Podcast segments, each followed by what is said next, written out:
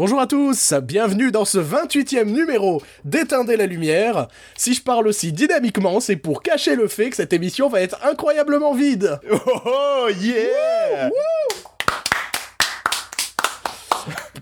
Parce qu'on va pas se mentir, cette semaine, on n'a pas grand chose à dire, mais on va dire, on va le dire fort et dynamiquement, histoire que vous vous dites, waouh, quel podcast génial et super bien animé. Bonjour Joël Salut Bruno Aujourd'hui, on va pas du tout cacher la misère. Pas du tout Regarde, j'ai tellement de choses à raconter cette semaine. Ouh, j'ai vu tellement de films et j'ai fait tellement de trucs dans ma vie. Bon, plus, plus, plus, plus, plus réalistement, euh, déjà, euh, bah voilà, ça va faire trois semaines, nous, qu'on n'a pas enregistré d'émission puisque euh, nous avons fait un petit détour à Rennes pour Podren. Et donc on vous avait euh, bien évidemment enregistré euh, deux émissions d'avance et j'espère qu'elles vous ont plu malgré tout. Malgré, le, malgré la fatigue et le fait qu'elles étaient enregistrées les deux d'affilée. Ouais. nous, on l'a bien senti quand on a enregistré deux d'affilée. On va pas se, se, le mentir. Au final, on aurait peut-être dû en enregistrer trois d'affilée. Comme ça, cette semaine, on aurait pu mettre l'épisode et encore nous la coulée douce. Mais non, mais non, il est, grand temps que nous reprenons les affaires et que nous nous remettons au boulot. Mais merde quoi, il euh... y a pas grand chose à se mettre sous la dent cette semaine. On vous a quand même fait une petite sélection de news, euh, des trucs qui nous mettent pas forcément en joie, donc on risque d'être de bonne humeur cette semaine. Mais ça changera pas particulièrement des épisodes précédents, je pense. D'ailleurs, il y a un petit jeu concours, je sais pas si vous avez remarqué, j'ai dit plusieurs fois cette semaine en très peu de temps, donc il faut compter le nombre de fois où je dis cette semaine dans, cette, dans l'émission de cette semaine. Voilà, petit cette semaine? Voilà, et vous gagnerez un t-shirt marqué cette semaine. c'est, super, c'est magnifique. Sauf que le 7 est écrit avec le chiffre romain. Ah ouais, putain. Comme euh, Star Wars 7. C'est pour faire un clin d'œil geek. On va le mettre sur QWERTY. Ça, c'est un truc qui me rend de plus en plus fou sur QWERTY, c'est que je trouve que les t-shirts n'ont plus aucune logique. C'est genre, on prend deux trucs geeks et on, et on, et on force, mais genre... Euh, c'est comme si tu fourres une dinde à Noël avec ta tête. Un peu à la Mr Bean. Ouais, et puis même avec tes jambes et tout, genre, ça monte jusqu'aux genoux et tout. C'est du forcing terrible parfois. Ouais, mais des fois j'ai envie de me jeter par la fenêtre quand je vois un mignon aussi sur QWERTY. Non, mais moi j'ai envie de me jeter par la fenêtre à chaque fois que je vois un mignon. Déjà. Mais euh, non, mais il y a du forcing terrible. Merde, les mecs, euh, réfléchissez si l'idée est bonne ou pas, quoi. voilà. C'est un beau début d'émission, je pense. Un jour, faudra vraiment se renseigner sur la légalité de QWERTY. Hein. Mais moi, je pense qu'il passe. Donc, on explique. Hein. Pour ceux qui ne connaissent pas, QWERTY, c'est un site euh, qui propose des t-shirts à 10 dollars, 10 euros, 10 dollars, je sais plus. Oui, quotidiennement et qui sont toujours centrés autour de références geeks, plus ou moins geeks. Euh, étant, donné que dernièrement on a eu le droit au t-shirt fait en référence à, Donald Trump. Mais euh, et donc ils utilisent bah, librement euh, tout quoi, ne serait-ce Captain America, Game of Thrones, tout ça. Et on s'est toujours posé la question de la légalité de ce site. si quelqu'un a une réponse, on, voilà, venez nous la donner dans les commentaires. Moi, je pense qu'ils doivent jouer sur l'aspect fan art de la chose. Ouais, ou peut-être la parodie aussi. Ouais, franchement, y a, il doit avoir. Ils ont trouvé un. Comment on appelle ça Une faille. Une faille. Une faille, dans. légale. Ouais. Et grâce à ça, ils peuvent te proposer des t-shirts euh, parfois classe, mais très rarement classe, mais parfois. en vrai, ça fait au moins deux ans que j'ai pas acheté de t-shirt dessus. Ouais, moi ce qui me moi ce qui me fait rire c'est que à chaque fois qu'ils m'envoient des promo codes aussi pour acheter de nouveaux t-shirts, je regarde les t-shirts du moment, c'est vraiment dégueulasse. Ouais. non, mais c'est euh, c'est triste. Hein. Parce qu'à un moment, c'était cool. À un moment, j'en achetais un toutes les deux semaines, quoi. Mais là. Euh, enfin bon, je pense que les gens s'en foutent un peu. Ouais, ouais, c'est vrai. Donc je pense qu'il est peut-être temps qu'on passe au news. Aujourd'hui, cet épisode n'est pas sponsorisé par euh, Quarty. Ouais. Et cet épisode n'est pas non plus sponsorisé par des trucs intéressants. bon allez, on y va, les news. Ouais. Alors, euh, première, première, euh, première nouvelle euh, qui était passée il y a quelques temps, mais étant donné que ça fait trois semaines qu'on n'a pas enregistré d'épisode, on ne pouvait pas vous en parler. C'est une annonce qu'a faite Sony, qui nous a un peu scandalisé, nous a fait tirer les cheveux. non, ce n'est pas l'annonce d'un Ghostbuster 2 par Paul Feig, mais plutôt le fait que Sony j'allais dire en visage, mais non, c'est fait, quoi. C'est plus ou moins fait de euh, sortir en, en VOD des versions. euh, Pas seulement en VOD, aussi en vidéo, quoi. Enfin, même dans les DVD, les Blu-ray, il y aura toujours. euh, D'accord, même dans. Ok, moi je pensais que c'était un service de VOD. Mais Non, non, c'est- ouais. des, des versions, on va dire family friendly, hein, euh, de leurs films. Oh là là là là. En gros, des versions é- complètement édulcorées, de la moindre clean. insulte, euh, de la moindre goutte de sang, de tout ça, de leurs films. Je non, je pourquoi? Enfin, moi je moi je trouve que c'est de la censure. C'est Et c'est pour que les parents puissent montrer des films euh, à leurs enfants. Ouais, mais regarde, euh, euh, je sais pas, moi j'ai grandi avec Indiana Jones, genre Indiana Jones euh, 2. Oui, non, mais Euh, moi aussi j'ai vu des films un peu, euh, je vais pas dire hardcore, mais des films un peu chauds pour les gosses à ce moment-là. Mais je veux dire, je pense qu'à ce moment-là, les parents étaient plus laxistes que ça. Mais c'est pas une question de laxisme, moi je pense que c'est essentiel de montrer des choses un peu plus dures, en fait. Je, je, je dis pas qu'il faut montrer, euh, je sais pas, euh, un Serbian Film à ton gamin de 8 ans. Euh, je précise que Serbian Film, c'est pas, c'est un film où il y a de la nécrophilie, ce genre de choses, hein, pour ceux qui Ouais, connaissent non, mais pas. Euh, c'est pas, une- c'est pas une question de vouloir montrer des choses dures à tes gosses, c'est une question de réfléchir à, à si ton gosse est capable de pouvoir regarder ce film. Ouais, mais pour, des- mo- pour moi, ça, c'est une question d'éducation. Ouais, mais il y a des gosses qui sont quand même plus sensibles que d'autres. Ouais, mais c'est parce qu'ils ont été éduqués dans cette idée-là. Moi, j'ai Ouais, jamais voilà. été éduqué dans cette idée de. De on m'a jamais hyper sensibilisé en mode oh le sang, oh le, le sexe, oh la violence, tu vois. Mmh, ouais, bah ouais. Et ce qui fait que j'ai jamais eu ce, ce souci de. de, de- j'ai jamais fait de cauchemars ou. Les seuls cauchemars que j'ai vraiment fait, c'était quand j'étais gamin. Il est vrai que je faisais des cauchemars autour de Dracula. Euh, Parce que gamin, j'étais tombé sur un vieux Dracula avec Christopher Lee et je me souviens que euh, bah, j'avais peur de. Le soir, je remontais ma couette comme ça. Bah, on en a déjà parlé dans l'épisode d'Halloween. Je remontais ma couette autour de mon cou pour éviter de me faire mordre par Dracula. Je pensais que tu parlais de Bernadette Chirac, moi. Mais euh, c'est le, c'est le, c'est le seul vrai truc euh, qui m'a fait faire des cauchemars quand j'étais gosse. Mais après, euh, je sais pas, j'aimais bien Alien quand j'étais gamin. Donc après, j'étais peut-être un gamin particulier, il est vrai. Mais je trouve, je sais pas. Moi, j'ai vraiment énormément de mal avec cette idée de faire des films family friendly, quoi. Non, mais le problème, c'est que, bah, tu montres ce film entièrement à ton gosse ou tu le montres pas du tout? Tu mets pas juste au milieu en disant, Mais ah en tiens, fait, cette Je version. pense que c'est même pas ça. Je pense que c'est surtout des parents qui veulent pas regarder le film avec leurs gosses. Tu vois? Et, et en gros, c'est pour abandonner ton gamin devant la télé en mode allez, chut, mate ça, euh, je m'en bats les couilles, euh, euh, c'est family friendly, allez. Je vais retourner, euh, je sais pas, faire mon repassage en regardant La roue de la fortune, tu vois. Que bah si t'accompagnes le gamin dans la découverte de trucs plus plus matures bah je sais pas enfin y a pas de souci enfin t'es là avec lui quoi tu l'abandonnes pas ouais, après, il y a la communication entre l'enfant et le, et les parents et le parent. en fait c'est surtout ça quoi qui est essentiel quand quand tu fais découvrir des films à tes gosses Mais l'éducation, la bonne éducation, c'est vraiment pas de d'abandonner son gosse à des trucs euh, oui comme ça. Enfin, c'est comme ça que j'imagine la vie. Le gosse, tu le laisses devant la télé, il se démerde avec un iPad. Il regardera des vidéos comme euh, Daddy Fingers ou euh, Spider-Man euh, met Elsa enceinte. Je- ouais non mais c'est YouTube te montre à quel point les parents s'occupent pas de leurs gosses je trouve quand tu vois les tendances YouTube Ouais, voilà. Tu vois que c'est essentiellement euh, animé par des, euh, je sais pas, des vidéos, euh, soit des trucs genre, ah, ah les, les, les top 5 des hand spinners trop dangereux de Kikoulol. Ou alors, je sais pas, des, des gens qui, qui mangent des danettes. Genre qui font des, des comparatifs entre les danettes. Ou les challenges entre le. Ça existe la, ou pas la, vraie- la vraie nourriture et la nourriture. euh, Oh là là. Attends, je vais taper Danette. Je veux voir s'il y a un mec qui a fait un top 10 des Danettes. Sinon, je le fais. top 10 des Danettes. C'est Globtopus qui avait fait le top 10 des canettes. Ouais. Mais ça, c'est pareil. C'était parti d'un de. du- juste d'une vanne de dire ouais, moi je vais faire un top 10 des monsters. Et sauf qu'il l'a vraiment fait, quoi. Euh, y a... Ah, il n'y a pas de top 10 des danettes. Franchement, on peut Ah. faire un truc. Il y a des danettes faites maison. Merde Il y a un top Merde Me- Manga, il y a David Lafarge Pokémon Oh, qui a fait un Danette Challenge. oh merde, je, le sais- je, je, je m'en doutais que t'allais dire que ça allait être David Lafarge. Mais putain, mais ce- voilà. Le... Non, mais voilà, on a résumé YouTube en quelques mots, quoi. David Lafarge. c'est une... putain, mais ça me rend fou.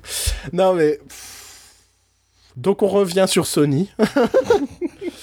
Parce que là, on est parti loin, mais oui, moi je pense que ce qui est essentiel, c'est de ne pas abandonner ton gamin à regarder n'importe quoi. Mais si tu chemines ton gosse pour qu'il regarde des choses de plus en plus matures et sérieuses et qu'il comprenne, moi je pense ce qui est essentiel aussi, c'est de comprendre que c'est du cinéma. Dès, dès ce moment-là, tu n'as plus de peur en fait. Tu te dis, bah ces monstres-là peuvent pas venir, c'est. Enfin, je sais pas, enfin. Ça me semble logique en fait. Sauf si tu veux vraiment traumatiser ton gosse. Oui, bah après, tu peux être un père bâtard. Hein. Oui, voilà, c'est ça. En mode, tiens, regarde, regarde Shining, il y a des petites filles, tu vas voir, c'est un film pour toi. C'est drôle. Il y a, il y a un petit garçon dedans, il est très drôle. C'est le sais- personnage principal. Tu sais ce que ça me rappelle? Ça me rappelle euh, à l'époque de Ted, les parents qui voulaient euh, déposer leur gosse pour regarder Ted.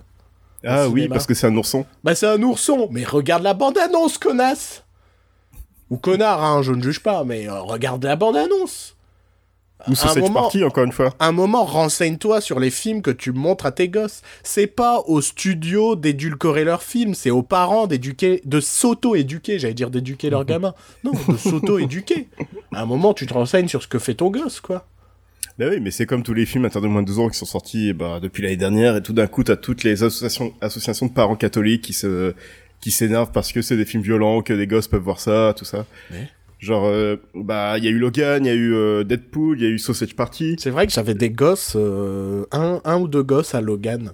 Et je m'étais dit, waouh, il a dû passer un super moment. à un moment, faut, faut pas se dire, mais c'est un super héros. Mais bah, ma- fais-lui mater super de James Gunn, tu vas voir. C'est un super héros, tu vas voir aussi. À un moment, il se fait violer par une adolescente jouée par Ellen Page. C'est un film pour les gosses, vas-y, fais-toi plaisir. non, mais à un moment, voilà. PG. faudrait que les, que les parents s'auto-éduquent et c'est à eux de faire gaffe à ce que leurs gosses regardent. Sony, avec leur idée de faire des... des, des- de- on n'a pas précisé, hein, mais ce sont des films genre... euh, ben, je crois que dans les exemples cités, il y avait euh, Inferno. Il y a les Spi-. Il y a, ouais, il y a aussi les Spider-Man. Qu'est-ce qu'ils veulent faire des versions édulcorées des Spider-Man? Il y a déjà pas non plus énormément de, de, de Il y a- violence et de trucs gênants. Il y a du sang. Mais quand est-ce qu'il y a du sang? Il y a trois gouttes, quoi. Voilà, c'est ça. Genre à la fin, quand... Attention spoiler, à la fin du premier Spider-Man, quand euh, Bouffon Vert se fait empaler par son propre euh, surf euh, volant, il y a du sang qui sort de sa bouche. Surtout que le premier Spider-Man de Sam Raimi avait bien marché auprès des gosses. Je me souviens. Bah oui. On était gamins à l'époque. Bah oui, bah les, les trois Spider-Man étaient quand même des gros succès, même si le troisième Spider-Man a eu une mauvaise critique, c'était quand même un gros succès. Spider-Man a toujours attiré les gosses. Enfin, Ouais. je- Non, je, je, je, je- franchement, je comprends pas leur idée. moi ça me fait peur pour, ça me fait encore plus peur pour le prochain Spider-Man aussi. Bah déjà, déjà celui qui arrive, il va être tout édulcoré. hein. Bah s'ils partent de ce principe-là, oui. Ouais, bah non, mais déjà c'est un Marvel, euh, donc c'est déjà édulcoré de base. non, mais c'est vrai, c'est déjà édulcoré de base, hein, donc. euh, C'est un Marvel et un Sony. Et en plus, c'est avec des gosses. Non, mais ils visent les ados. J'ai vu des. Franchement, il y a des trucs du marketing que j'avais ratés, genre des vidéos qu'ils ont fait ou des trucs comme ça. Où je me dis, mais putain, ils sont à deux doigts de faire des challenges sur YouTube, quoi. Avec les acteurs en disant Hé, regarde Lui aussi, il a un hand speeder Bah après, pour le coup, Spider-Man est un adolescent, donc oui, mais après... euh, Ouais, mais c'est pas parce que c'est un adolescent que c'est un film qui doit parler aux ados. Qu'aux adolescents. Que aux, hein, je précise. Je sais, pas Oui, si oui, j'ai mal articulé. Mais que aux adolescents, tu vois.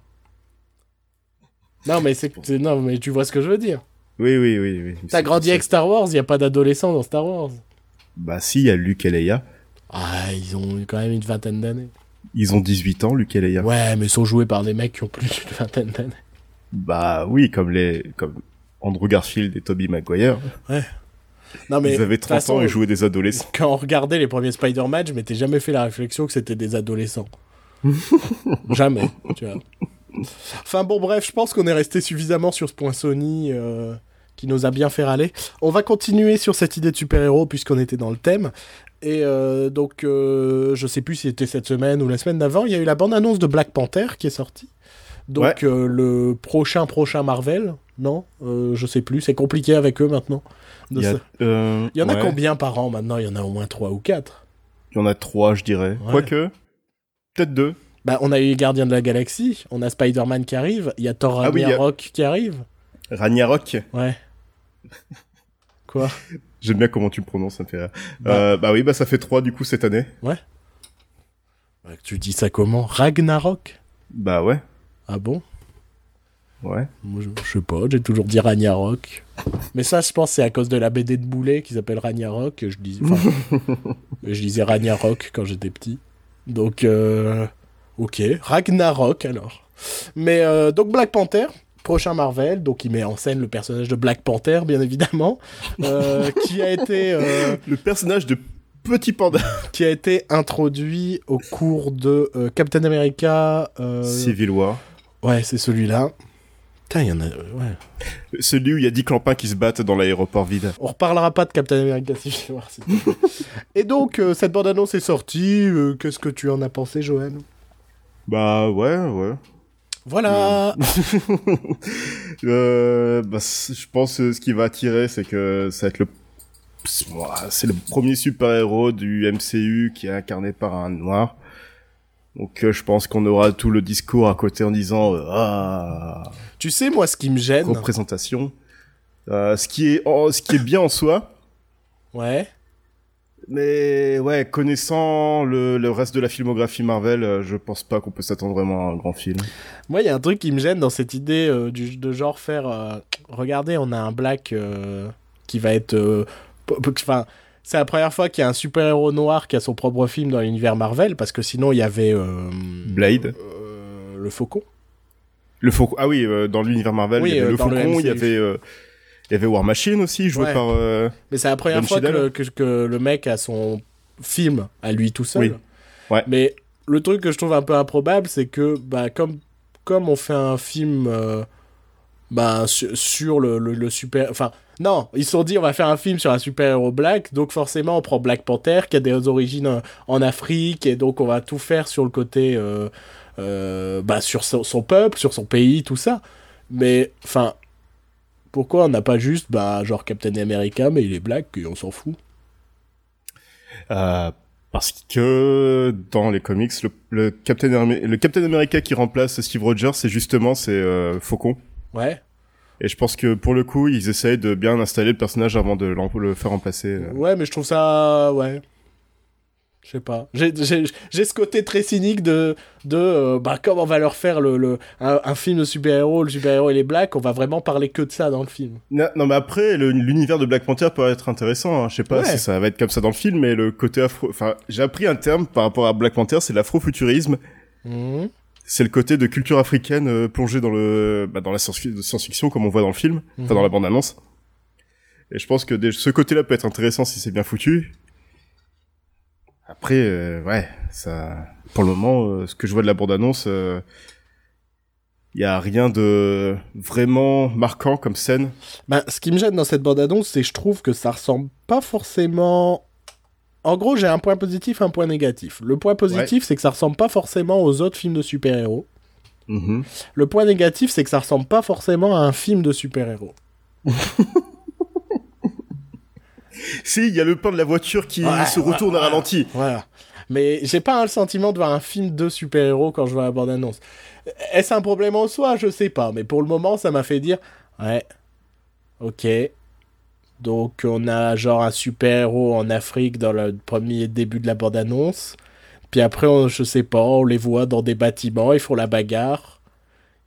On dirait à un moment un film de braquage parce que genre ils mettent des masques et ils vont sauver. euh, enfin, sauver. Libérer Andy Serkis Ouais. de, de sa cellule. Mais euh, je sais pas, j'ai pas le sentiment du tout de voir un film de super-héros. J'ai pas, j'ai pas ce souffle épique, quoi. J'ai ce côté euh, un peu euh, dark, un peu euh, thriller, je dirais. Ouais, ce ouais. Qui ressort. Et... Ouais, c'est peut-être parce que dans l'histoire, il va se faire. Il y, aura un putsch qui sera tenté contre Black Panther. Ouais, mais franchement, ça, ça, ça, ça m'envoie pas. Bon, après, je suis déjà pas fan des films Marvel, donc euh, ça m'envoie pas plus de rêves, quoi. Ou même des films de super-héros en général. Oui, ah oui, non, je- non, mais oui, je suis pas fan de films de. Ouais, mais justement, là, on pourrait se dire, euh, ça ressemble pas particulièrement à un film de super-héros. Mais moi, c'est ce qui me gêne en fait dans l'ensemble, c'est que je n'ai jamais l'impression de voir un film de super-héros. Pour moi, un des rares films où j'ai l'impression de voir un film de super-héros, c'est pas vraiment un film de super-héros, c'était Hellboy 2, Ouais. où je- où j'aimais cet aspect, ou euh, Spider-Man 2 aussi. j'aimais cet aspect où je sauve vraiment ma ville, quoi. Et, et, Ouais, je, ouais. et je suis au milieu des gens, en train de les sauver, tu vois moi, un truc qui me gêne, c'est qu'ils se mélangent jamais au peuple, les super-héros. C'est genre, il y a le peuple et il y a nous, quoi. Tu vois? Il y a ce côté, oh, nous, on est l'élite, euh, c'est les, c'est les petits gens, on va les sauver, mais bon, on s'en bat les couilles un petit peu, quoi. Et... Surtout dans les Marvel, hein. Bah oui, surtout dans les Marvel. Que, tu vois, tu prends Spider-Man 2, je trouve que pour moi, c'est un des meilleurs films de super-héros qu'on ait vu au ciné, dans le sens où on avait déjà ce côté kitsch, qui pour moi est un peu essentiel dans le film de super-héros, parce que moi, je peux jamais prendre au sérieux un mec avec des super-pouvoirs, ou euh, un mec en, en- en collant ou en armure à la con, quoi. Euh, pour moi, c'est essentiel que ce soit un chouïa kitsch. Et, euh, et la réalisation, la mise en scène de Sam Raimi desservit bien ça aussi. bah oui, elle était dans le côté très comique, c'est chaque plan était presque une case de BD.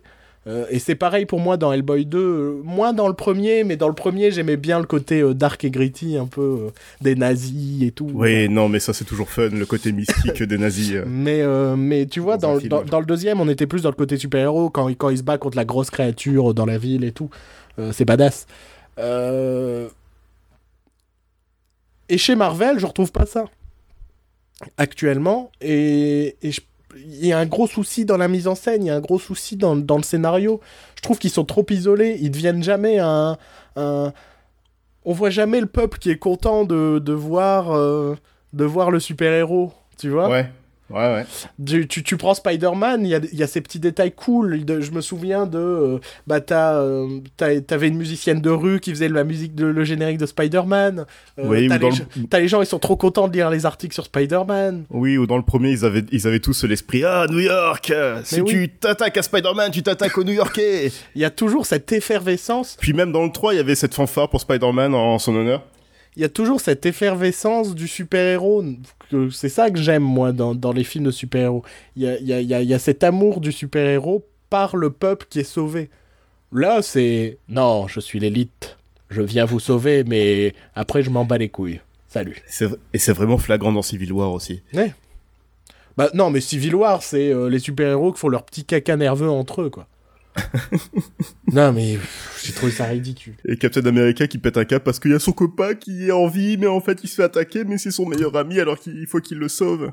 Mais pareil, genre Captain America 2, euh, tout, tout, tout le monde euh, s'est excité un peu dessus. Euh, moi, je l'ai pas particulièrement aimé parce que c'était pas un film de super-héros, c'était un thriller futuriste, euh, mais où un super-héros affronte euh, un de ses anciens amis alliés.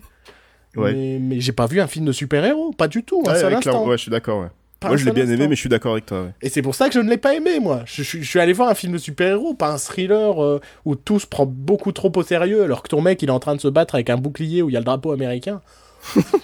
Putain, repense à ce que t'es en train de faire et en train de te dire Ah merde, on devrait peut-être pas se prendre autant au sérieux que ça. Mais ça, de toute façon, on va continuer à en parler dans l'émission, puisque j'ai l'impression qu'en fait, au final, inconsciemment, on est en train de faire une spéciale super-héros. puisque, euh, autre nouvelle sur laquelle on va pouvoir enchaîner, c'est Danny Elfman qui se retrouve maintenant euh, à, à diriger la bande originale de euh, Justice, Justice League. League. Oui. Donc il remplace... comment? Junkie XL, Ouais, j'oublie tout le temps son nom. J'arrive jamais à retenir, lui. Tom Holkenborg. Euh, donc il le remplace, on ne sait pas pourquoi, on ne sait pas ce qui s'est passé. Parce que Tom Holkenborg est sur le prochain film de je ne sais plus qui, mais ouais, en fait, euh, c'est euh, question de calendrier. Bah non, parce qu'il a fait un tweet. Tu, tu n'as pas lu? Non Il a fait un tweet où il expliquait Hans Zimmer m'a toujours dit. Hans Zimmer m'avait dit que tu sais que tu deviens un vrai compositeur lorsque on te on te remplace sur un projet. Ouais. Et ça semble dire qu'il a peut-être pas choisi d'être remplacé, tu vois. Qu'il s'est retrouvé Euh. du jour au lendemain remplacé. Bah, pourtant, ça fait un an qu'il est... enfin, depuis Batman contre Superman, on sait que c'est lui qui va remplacer Hans Zimmer dans le... dans la composition du... enfin, de... de Justice League. Ouais. Et en fait, depuis les reshoots, et vu qu'il avait un problème de calendrier, c'est euh, Joss Whedon qui a dû le remplacer par Danny Elfman. Ok. Et Danny Elfman avait déjà bossé pour Joss Whedon sur Avengers, Hmm. sur le deuxième Avengers. Bon, après, la vraie question, c'est de quand date la vraie bande originale mémorable de Danny Elfman? Je dirais Charlie la chocolaterie. Non, mais Il y a, il y a 12 ans. Non mais Danny Elfman et Tim Burton, c'est vraiment... Ils vont de pair, quoi. Oui, non, mais c'est c'est clair. Ah, putain, en plus je les aime tous les deux, c'est horrible. Mais ça fait une dizaine d'années que les deux, ils ont arrêté, quoi. Je sais pas. euh, Ils ont arrêté la drogue en même temps, je sais pas. Je- Qu'est-ce qui s'est passé pour les deux? Mais Danny Elfman, euh, Tim Burton a arrêté la drogue et Danny Elfman est devenu sourd. je sais pas. Je sais pas. Il est vraiment sourd, Danny Elfman. C'est vrai? Ouais, ouais, il est à cause de tous ses concerts euh, de rock euh, avec son ancien groupe, il a perdu le, le- une partie de son audition. Merde. Ouais, mais ça n'a pas empêché Beethoven de, de, de, de composer. Peut-être qu'il a arrêté la drogue à côté aussi. Beethoven, ouais. non. Les rails de coke, tu vois. ah, ta ta ta ta. Ta, ta, ta, ta. Euh, donc ouais. Bon après c'est pas comme on vous l'a dit, hein, c'est pas vraiment une vraie news, hein, étant donné qu'on n'a pas de vraie news pour l'émission de cette semaine. Il, il va recomposer un thème pour Batman et Flash. Ça fait euh, 25 ans qu'il a pas fait ça. D'accord. Pour Batman et Flash, c'est-à-dire? Bah, il a fait la musique de Batman de Tim Burton et Oui. de la série Flash Ouais, mais pourquoi tu dis revient pour Bat Ah euh, oui. pour la Ligue des Justiciers. Je suis oui. bête, oui. Bah non, mais le mec il suit pas sa propre émission. ah bon, il y a Batman et Flash dans la Ligue des Justiciers Que ouais En fait, je confondais avec la Ligue des Gentlemen Extraordinaires. Sean Connery, il est où dans tout Je ça pensais que Sean Connery sortait de sa retraite. Je sais pas, ça fait pas partie du Dark Universe d'Universal? Ah, le Dark Universe, ça on en parlera, je pense, euh, quand on La fera une émission ouais, sur la momie ou quelque chose comme ça. Sur le prochain. Étant donné que, que toi tu l'as vu, mais moi non. Ouais, et je préfère t'attendre pour pouvoir en parler parce que ça va être très drôle. Oh putain. putain, j'y pas pressé de le voir. Euh, Non, mais en fait, on est vraiment en train de faire une spéciale super-héros, étant donné que maintenant, euh, bah, la- l'avant-dernière news de, de cette semaine, c'est euh, Simon Kinberg, donc Ouais. euh, scénariste et producteur américain, qui... Ouais, qui a bossé notamment sur la saga X-Men, donc euh, les derniers X-Men, en plus euh, sur Star Wars, il, fait partie du comité de d'écriture de Star Wars, de Lucasfilm, Bah, qui va se retrouver justement à la réalisation du prochain X-Men. de X-Men Dark Phoenix, qui sera en gros une réadaptation de la saga du Dark Phoenix. euh. Et c'est quoi la saga du Dark Phoenix? Bah en fait, Jean Grey, elle a une sorte d'entité extraterrestre qui la possède, qui est le Dark Phoenix. Ouais. Ça a déjà été adapté dans X-Men 3 de manière très mauvaise par ce bon vieux Brett Ratner. Et je pense qu'ils vont réessayer de l'adapter une fois de plus avec euh, ce nouveau ce nouveau film. Donc on aura toute l'équipe euh, de X-Men Apocalypse euh, des jeunes, donc euh, Sophie Turner qu'on connaît de Game of Thrones et les autres. et euh, Il n'y a pas Ivan Peters qui fait euh, je Quicksilver sais pas si Evan Peters revient. Bah jusqu'ici, ils s'en sont pas vraiment servis. Ils s'en ont servi juste pour faire deux scènes, quoi. Donc euh, ce sera intéressant de, de s'en Peut-être servir. qu'un jour ou l'autre, peut-être qu'un jour ou l'autre, il va dire à Michael Fassbender que c'est son père. Bah ils ont toujours, toujours pas les droits, si Si, si, bah. Ah si, ici, ici oui, pardon, c'est chez Marvel c'est de qui chez- peuvent pas. Ouais, voilà, c'est ça. Et déjà dans Apocalypse, il, il allait lui dire, mais il l'a pas dit. Du coup, bah, cliffhanger. Du Ouais. coup, il y a McAvoy qui revient, il y a Fassbender qui revient, il y a Nicholas Hoult qui revient, Ah, il y a donc Jennifer Lawrence. Donc Hein c'est pas un spin-off sur les jeunes, c'est vraiment, non, c'est vraiment une euh, suite, de suite. d'X- Voilà. Et Jennifer Lawrence revient, revient aussi, alors que je pensais qu'elle allait pas revenir parce qu'elle déteste travailler sur X-Men et qu'elle déteste se faire maquiller. Mais elle déteste peut-être pas son chèque. et qu'elle s'est rendu compte que ses derniers films n'ont pas trop marché, donc elle Bah, a besoin surtout qu'elle a fini Hunger Games, donc maintenant il faut faire autre chose. Hunger Games qui a fini avec le... Je, je- je dis pas que c'était un, un flop, mais c'était quand même le moins bon succès des quatre films, vu qu'il est sorti peu de temps avant Star Wars 7. Puis c'est surtout- c'était surtout un film de merde. Et Passenger était aussi un film de merde et un gros flop, donc euh, peut-être que la vie, ça va pas trop euh, pour Jennifer Lawrence en ce moment. Ah. Si elle peut garder son maquillage pendant tout le film, ça serait bien, parce que c'est quand même une insulte envers euh, son rôle de dire « Non, j'ai pas envie de me faire maquiller ». Mais... Voilà, c'était spécial super-héros, j'espère que ça vous a plu.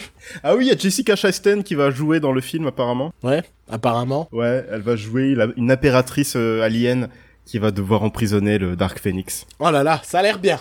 J'ai déjà hâte. J'en ai marre des films de super-héros. On en train de faire une spéciale super-héros involontaire alors que ça me saoule les films de super-héros. Je suis content, cette émission elle me plaît énormément. Moi, ça me va. On n'a pas beaucoup de news, et c'est des news de merde. Je, je crois que... Vous savez quoi? Je pense qu'on est tellement dans la news de merde que je vais vous faire un point news du cinéma français. Oh Parce qu'on n'a rien trouvé. Euh, J'ai galéré pour préparer cette émission. Euh, je me suis donc euh, un moment, euh, quitte à galérer, on va parler cinéma français. Donc je vous ai fait une sélection de news et Joël, je vais te demander de, commenter ces, nouvelles. voilà ce que ce que ce que, ce ce que ça t'évoque, si voilà, si ça te donne envie, tout ça. Alors première nouvelle que je trouve plutôt atypique et intéressant.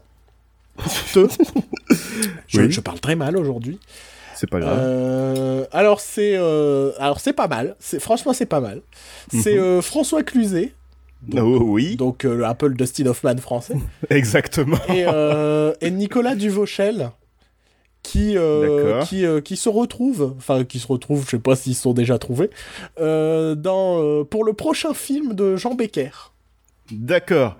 J'adore Jean Becker, je connais toute sa filmographie. Si tu connais peut-être euh, Effroyable Jardin, Non. non Euh, Un crime au paradis. De nom, mais ça me dit rien. C'était le film avec Jacques Villeray et Josiane Balasco où c'était deux mecs, qui, enfin un couple qui passait son temps à essayer de s'entretuer. Mhm. Ah, pour le coup, je connais. Hein. Pour le coup, celui-là, je connais. Mais après, euh, non, pas vraiment. Voilà, donc euh, pas de commentaires à faire? J'adore Nicolas Duvauchel, j'ai adoré Je ne suis pas un salaud. C'était mon un de mes films préférés de l'année dernière. C'est vrai. Allez réécouter le top 2016 pour vous en rendre compte. Le flop 2016. Euh, autre nouvelle, euh, tout aussi Oui, intéressante. Balance. Euh, Sharknado 5, les youtubeurs Natou et Kemar dans le nouvel opus de la saga. J'ai envie de dire qu'ils surfent sur la vague de leur succès du manoir. Oh putain Voilà un truc dont on aurait pu parler cette semaine Le Manoir, film qu'avec des youtubeurs, Ouais. dont la réalisation a l'air d'être un sketch d'une heure et demie insupportable. Ouais, Et même l'affiche est dégueulasse, elle me donne envie de me baffer moi-même. Non mais en tant que graphiste en ce moment, niveau affiche, dé- affiche dégueulasse, moi je pleure. hein. je, je saigne des yeux euh, chaque semaine. Euh, L'affiche de Transformers, Oh euh, là là là là, elle est vraiment magnifique. de Spider-Man. enfin, Ah, c'est ma préférée. Non mais il se passe des choses sublimes euh, en ce moment en tant que graphiste. Euh, faut quand même préciser. D'ailleurs, il faut suivre le stagiaire d'affiches sur Twitter, il est très drôle. Oui, c'est pas faux. Et Euh, des fois, il poste des vraies affiches qui sont vraiment belles et ça fait plaisir pour les yeux. Faut quand même préciser que ils rejoignent au casting Olivia Newton-John. Donc euh, ancienne star de Grise quoi. Ouais. Euh, et ancienne, You're the en- one en- and a- ancienne oui. star tout court. Euh, Tony Hawk, Ancienne star du skate. ancienne star tout court. Et Dan Fogler, qui en a vu dans Les Animaux Fantastiques. Mais pourquoi? Bah, on se- je sais pas, ça devait le faire marrer de se dire. De toute façon, les Sharknado sont remplis de caméos improbables. Est-ce que Bruno Salomon revient? Je sais pas, j'aimerais bien. c'est- con parce que il y aura des segments en France, je crois, Ouais. étant donné que c'est euh, c'est un c'est euh, cette fois la Sharknado s'étend euh, dans le monde entier. Donc euh, faut savoir que moi j'ai vu les, les, les quatre premiers. hein. Tu me fais honte. Non mais franchement c'est marrant. Franchement, le- c'est on sait que maintenant ils savent qu'ils font de la merde et que c'est devenu du second degré les Sharknado. Mais Ouais. même en second degré, déjà les films restent super moches, donc ça ça reste appréciable toujours. Un film super moche c'est toujours appréciable. Mais ils se tapent aussi des délires où tu te dis bon allez c'est marrant quoi. Ça n'a aucun sens, ils vont dans l'espace, des trucs comme ça. Bon, Mhm. c'est nul, hein, c'est super nul, mais c'est marrant. Mhm. On continue sur le point cinéma français ou t'en as déjà marre? Non, non, vas-y, balance, ça, nous fait du contenu en plus. Alors, belle news. Euh, Euh, oui, alors, ça- ça- là, ça m'intrigue. alors, Alex Lutz, euh, qui Oh. vient de débuter le tournage de Guy, euh, son second long métrage en tant que réalisateur, Gay. dans lequel il incarne un crooner à la retraite. D'accord. Voilà. Ok. Autre news? Alors, contrairement à son titre, euh, ce n'est pas la suite de euh, Elle s'appelle Ruby. Euh, Mais euh, donc film des réalisateurs de Little Miss Sunshine. Mhm. Mais euh, Mélanie Douté et Carole Rocher euh, euh, jouent dans un téléfilm. En fait, c'est déjà passé, c'est une vieille news. Mais c'est pas grave, je l'ai juste pris parce que le titre s'appelle On l'appelait Ruby. Ce qui n'est pas la suite d'Elle s'appelle Ruby, ni l'après-quel. Oui. Ça n'a aucun Et ce n'est- rapport. Et ce n'est pas la suite de l'on appelle Trinita. Non plus, non plus. Ok.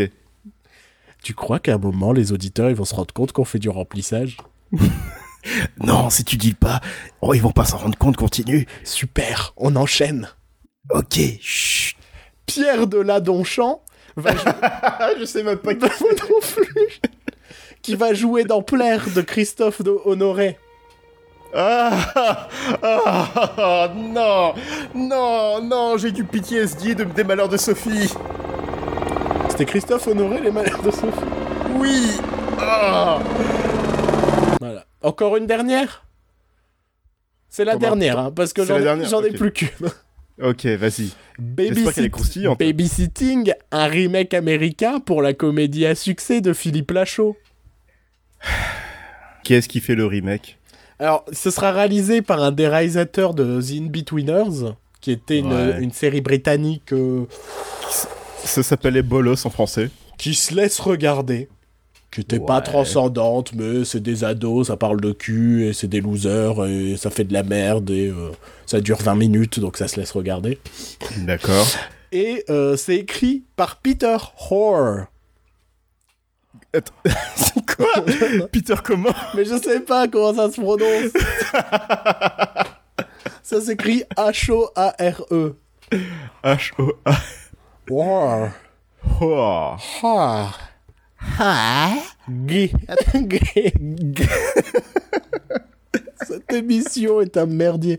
Pff, Je savais qu'il fa- je savais qu'il fallait pas la faire, putain. Et donc il a fait quoi ce Peter salope? Alors, il a fait, il a fait des choses extraordinaires. Du genre, en ce moment, il écrit pour la série Kevin Can Wait. Donc, série avec, euh, j'allais dire Kevin Smith, pas du tout.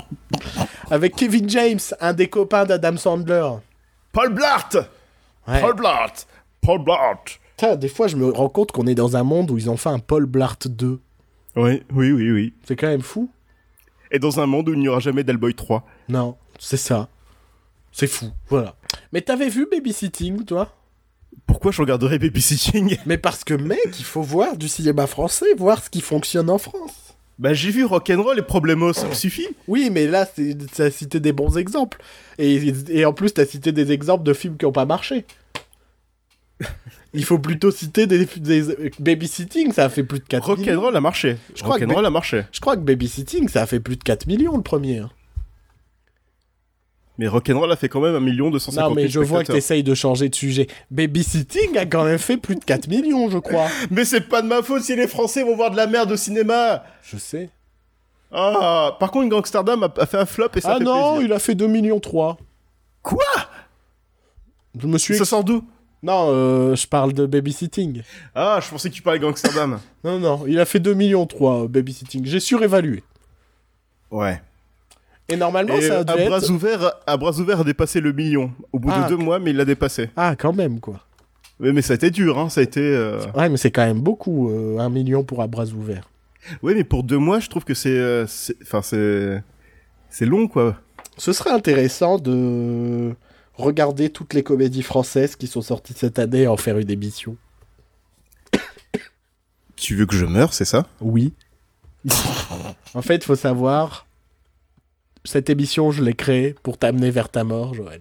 Oh merde. Je suis le méchant qui dévoile son plan au moment le plus, Ta-ta-ta. le plus inopportun. Pire moment pour dévoiler le plan, quoi. Le mec, il est pas encore mourant, rien, et le mec fait En fait, j'ai fait tout pour que tu sois mourant. Mais je suis pas mourant Ouais, mais tu le seras. En- Bientôt. En, en revenant chaque semaine et en voyant des films de merde. Putain, cette émission c'est Louis la brocante l'émission, quoi. On a trouvé des trucs et euh, on comble. D'ailleurs, euh, repose en paix Victor Lado. Ah oui, en parlant de ça, euh, il y a eu quand même deux décès euh, Mm. qui étaient un peu marquants ces deux dernières semaines. Ouais, il y a eu Man of Steel et, euh, et euh, Wonder Woman. de DC, des films tu vois. Ah, d'accord. Moi, je parlais de, de James Bond et de Batman. C'est vrai que derrière, on est censé parler de Wonder Woman, et là, je m'apprête à lire le résumé de Babysitting. Oh, putain. Mais c'est pas grave. Du coup, une petite pensée pour Gémeaux Adam West. Ouais. Deux icônes quand même. Ouais, ouais. Deux icônes de la pop culture et Après. Léonard Nimoy, euh, qui était aussi une grande icône de, de la pop de la science-fiction, de la SF aussi, ouais. Il y a quelques années ou moins d'un an, je ne sais plus. Il y a deux ans, je dirais. Deux ans quand même déjà Ouais, ouais, ouais. Ok. Euh, bon, je pars vraiment sur la lecture de- du résumé de Babysitting. Et juste par rapport à Adam West, je sais pas si ça peut, si ça peut intéresser du- quelqu'un. Alors, je tiens à m'excuser aux auditeurs, je viens de faire tomber ma bouteille d'eau, c'est ça que vous avez entendu. J'aurais pu couper ça au montage, mais bon, c'est pas grave. Euh, Je- je- moi, franchement, j'aime le fait que cette émission soit bordélique. Oh putain, on va se faire détester. Donc si ça peut intéresser quelqu'un, euh, l'année dernière, il y a eu un long métrage d'animation sur la série animée Batman avec Adam West au doublage. Et, aujourd'hui, on a appris qu'il avait enregistré son sa partie euh, de du pro de la suite de ce long de- long métrage qui s'appellera Batman contre Double Face où Double Face sera joué par William Shatner lui-même. Très bien. Voilà, ça peut c'est c'est c'est sympathique. Je pense qu'on peut reprendre l'émission, Ouais. Ouais, on peut reprendre sachant que c'est déjà la deuxième et dernière partie de l'émission. on est vraiment désolé. Non, mais cette émission, elle est catastrophique. Je crois que je vais mettre. Je crois qu'il va falloir qu'on mette un disclaimer euh, sur la vignette ou un truc comme ça, quoi. Genre, épisode très moyen. Surtout, n'écoutez pas cet épisode, quoi. Ah, c'est bien psychologie inversée tout ça. Ouais, ouais. Moi, j'ai fait une école de marketing, c'est pas vrai, mais je vais dire que je l'ai fait. Bon, on va parler du film qu'on a eu l'occasion de voir euh, un peu tous euh, cette semaine. Je dis un peu tous Mhm. parce que je suppose que la plupart de nos auditeurs l'ont sûrement vu. Oui. Euh, c'est Wonder Woman, réalisé par euh, Patty Jenkins. Patty Jenkins, exactement. Je confonds parce que il y a un personnage de The Leftovers qui s'appelle Patty aussi. et, euh, D'accord. voilà, donc j'ai mis- un moment j'ai douté. Tu quoi? Tu regardes Leftovers C'est possible que je regarde The Leftovers. Je- De toute façon, euh, je- bon, j'en ai jamais parlé ici, donc euh, je peux dire qu'il faut regarder The Leftovers, que c'est vraiment une série géniale. Mais c'est la seule fois où j'en parle. Ok, Je n'en parlerai plus jamais. d'accord. Jusqu'à la prochaine fois. Voilà. donc Wonder Woman, qui raconte l'histoire de Wonder Woman. La princesse Diana. Ouais, la princesse Diana, quand elle passe sous le pont de... Qu'elle passe dans le tunnel du pont de l'Alma. Et... Euh...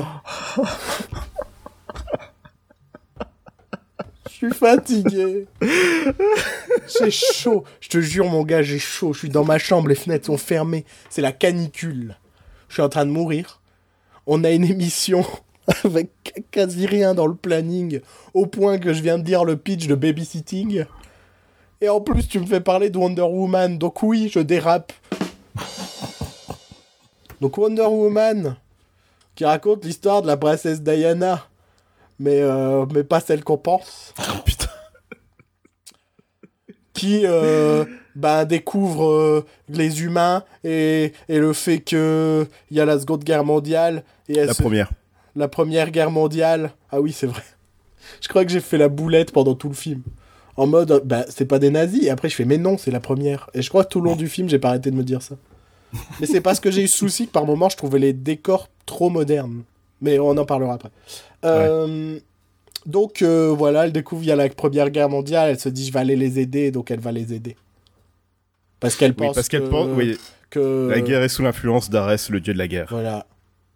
Voilà. Le dieu grec de la guerre. Je vais te laisser en parler parce que là, je suis en train de mourir. Alors, Wonder Woman euh, de Patty Jenkins, qui est donc le quatrième film du DCU, le l'Extended Universe de DC. Moi, j'ai bien aimé. Je sais que, enfin, il y aura un petit débat là-dessus après. Mhm. Je trouve. Je me demande avec qui tu vas débattre. Tu teases en mode, il y aura un petit débat après, genre, on sait pas qui c'est qui a pas aimé. Et voilà, ta, ta, ta, ta, ta, ta, ta. C'est, c'est du Randall, là. Ta, ta. Alors bonjour, euh, Ah, les boules. elle mange une glace, euh, oh là là, c'est des boules, euh, des boules de glace, alors euh, c'est un petit peu comme elle mange des boules. Du coup, ouais, je trouve que c'est un bon film de super-héros. C'est retour au, au film simple, innocent et naïf comme le Superman de Richard Donner avec Christopher Reeves qui date de 78. Je peux voir la comparaison, mais je sais que j'avais pas aimé le Superman de Richard Donner. Mais moi j'adore le Superman de Richard Donner, c'est c'est le premier film de super-héros, c'est le film de super-héros par excellence. Je vais te poser une question, ça fait depuis combien bon, on en parlait tout à l'heure dans la première partie. Ça fait combien de temps qu'on n'a pas vu un super-héros qui qui veut vraiment sauver des vies, son Là, je suis d'accord. Pour moi, c'est le meilleur point du film. C'est, euh, je trouve que oui, euh, c'est bien que Wonder Woman, son but, c'est vraiment de sauver les gens et qu'on la voit euh, au milieu des soldats, qu'on la voit vraiment se battre pour la cause générale de tous. Pas je me bats contre le grand méchant juste parce que c'est le grand méchant. Elle, elle veut se battre contre le grand méchant parce que ça va anéantir les guerres. Voilà, et pas parce que j'ai eu des pouvoirs d'un coup, donc faut que je devienne un super-héros parce que j'ai plus trop le choix. Voilà ou je veux être un super-héros parce que je suis un gros égocentrique euh, comme euh, Tony Stark. Pour moi, il y a pour moi il y a vraiment des points positifs hein, dans Wonder Woman. C'est juste que de manière générale, je me suis fait chier. Euh, ouais. la, mise en scène, je l'ai trouvée assez plate. j'ai pas, je trouve qu'il y a pas ça manque on, on en discutait hein, puisqu'on l'a vu ensemble Wonder Woman. Je trouve que ça manquait de, de plans séquences de séquences vraiment euh, créatives. Ouais, ouais. après c'est le premier film d'action de Patty Jenkins hein. c'est la première ah fois qu'elle se donne à ça. Ouais, mais c'est un peu le souci je trouve. Pourquoi on donne pas le pourquoi on donne pas le, le, la chance de faire des films d'action à des gens qui font des films d'action en fait? Ouais. Après, c'est sûr que euh, bah, dans ce milieu, c'est difficile de trouver des femmes qui font des films d'action. Bah, moi, j'en vois qu'une. Hein. Catherine Bigelow? Ouais, voilà. Ouais. Mais ça aurait été intéressant par Catherine. Après, je pense que par Catherine Bigelow, euh, ça aurait manqué euh, de second degré ou de choses comme ça. Ça aurait été un peu trop sérieux. Allez, tu veux dire que c'est un peu trop la James Cameron féminin? C'est. Eh, ils auraient pas été mariés par hasard Mais oui, bien sûr ça aurait été euh, ça aurait été beaucoup trop sérieux. Et comme c'est ce qu'on reproche actuellement à, DC euh, bah ça aurait encore joué sur leur image. Ouais voilà c'est vrai clairement. Mais dans l'ensemble me suis vraiment euh, plutôt ennuyé parce que l'histoire elle est quand même convenue. Moi j'ai ah c'est oui c'est classique mais moi j'ai bien aimé. Enfin c'est c'est simple mais c'est pas simpliste. Oh. puis après quoi? Moi je t'ai dit que j'ai un gros souci avec l'écriture dans le film. Je la trouve pour le coup simpliste Ouais, mais ça représente le côté naïf et innocent de Wonder Woman. Oui, mais non, tu peux faire un personnage naïf, mais que le monde autour d'elle soit pas aussi, aussi naïvement écrit. Là, ton méchant, tu le vois venir à 800 km, alors qu'ils te font genre what a twist, c'était lui le méchant. Non, euh, ton méchant, on l'a vu venir dès, dès la scène. Tu t'es dit, bah on va pas prendre un acteur comme lui pour faire un mec sympa, je trouve. Sauf dans Harry Potter. Mais ce serait spoiler qui est le méchant du film. Hein hein hein euh, je, mettrai un bip. Non, je m'en fous. Euh, l'humour aussi est très très mal écrit. J'ai trouvé euh, assez lourd et un peu genre je veux bien qu'il y ait cette cause féministe de Wonder Woman, héroïne de, de cinéma d'action populaire, tout ça. Mais, mais on pouvait l'écrire plus subtilement, je trouve. Tu vois ce que je veux dire ou pas? Non, explique. Bah, il y a toutes ces blagues par rapport au fait que euh, les autres femmes dans le film qui ne sont pas des Amazones sont représentées bah, comme comme on a euh, comme on a euh, je, je trouve pas le mot diriger les femmes, je sais pas. Euh, ouais. et, tu vois, le côté euh, très féminin, faut forcément s'habiller, euh, tu vois. Après, ça se passe en 1917. une guerrière. Oui, mais, mais là-dessus, je l'ai trouvé assez mal écrit. Le personnage, il y a un autre personnage féminin qu'on voit un peu, qui, n'est pas particulièrement intéressant. Parce que, bah après, il joue avec ça. C'est le côté, bah, c'est la secrétaire, elle pense qu'aux vêtements, elle pense qu'à machin. Mais je trouvais ça pas suffisamment bien écrit pour que ce soit marrant. C'était écrit, bah je vois comment ils ont réfléchi. il faut qu'on décrive le personnage qui est complètement opposé à Wonder Woman. C'est la femme qui vit dans son époque de 1917, où bah, la femme, c'est un, elle est, elle est considérée comme moins que rien et qu'elle, euh, tu vois? Oui, oui, oui. Et, donc c'est écrit comme ça, voilà.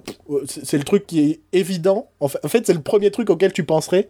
Et pour moi, moi, je considère que le premier truc auquel tu penserais est forcément une mauvaise idée. Enfin, c'est forcément trop simple. C'est le premier truc auquel tu as pensé. Et beaucoup de choses dans ce film donnent cette impression que bah, c'est la première idée qu'ils ont eue, ils sont partis là-dessus directement.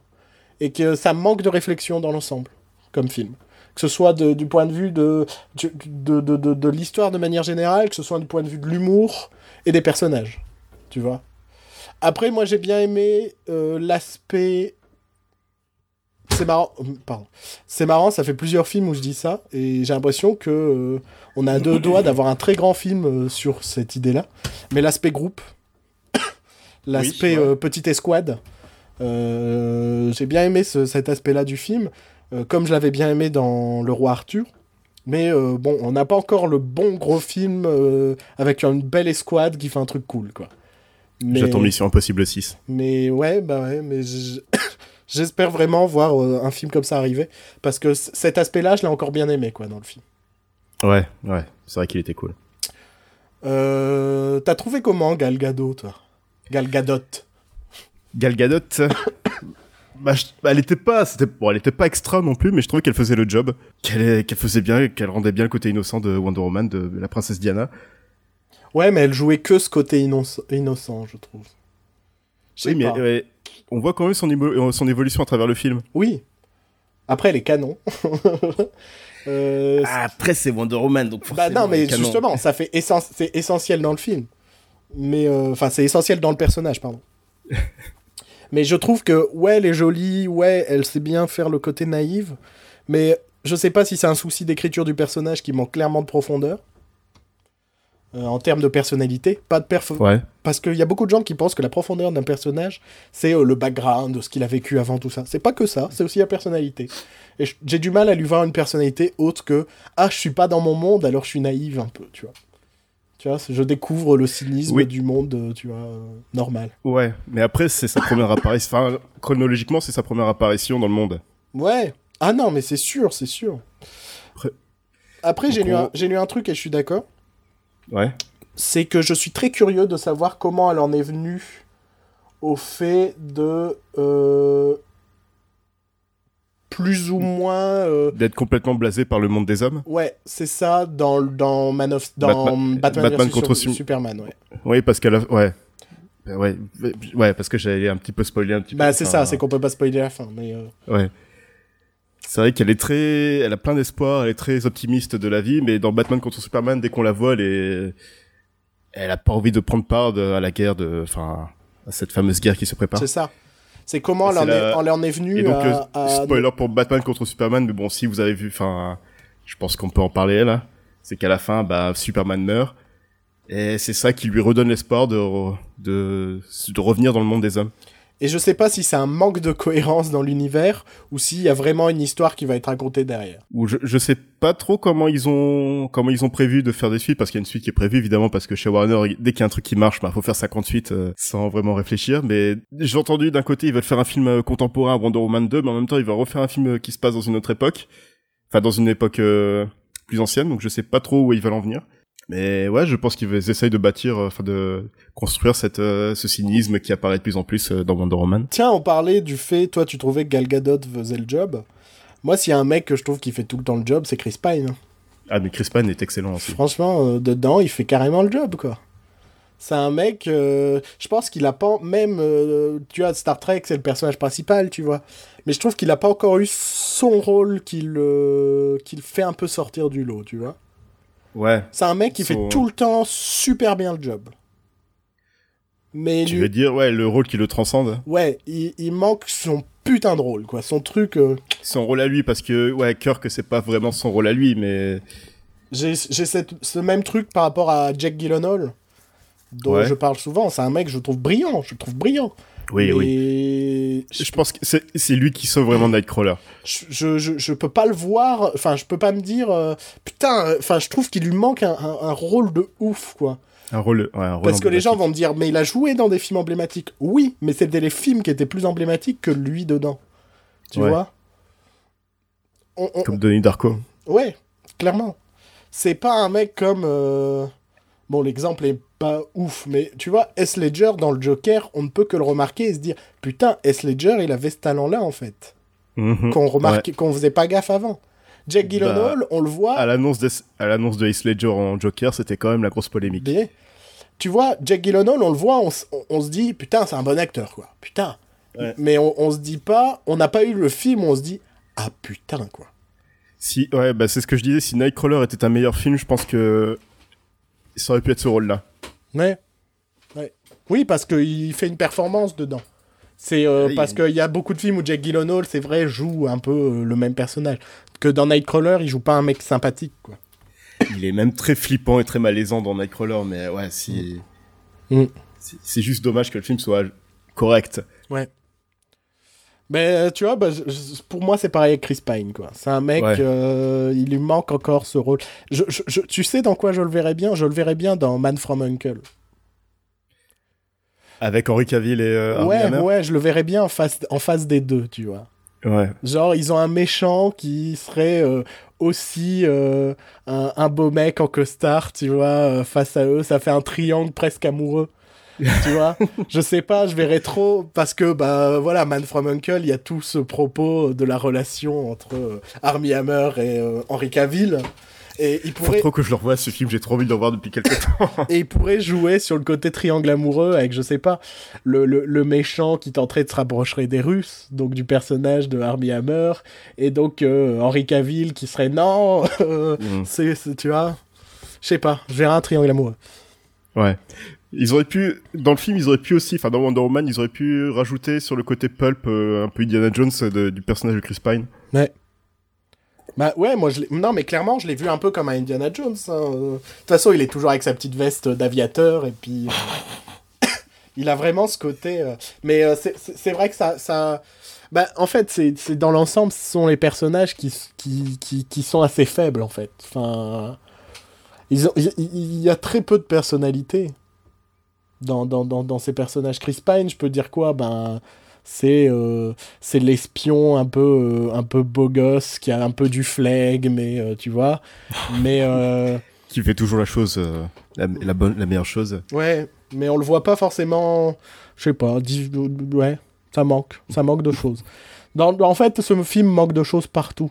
Pareil, la musique peu mémorable. Moi, j'ai pas. Je sais que toi, t'aimes bien le thème. Le Euh, thème de Wonder Woman est la meilleure chose qui soit arrivée depuis euh, la création du feu.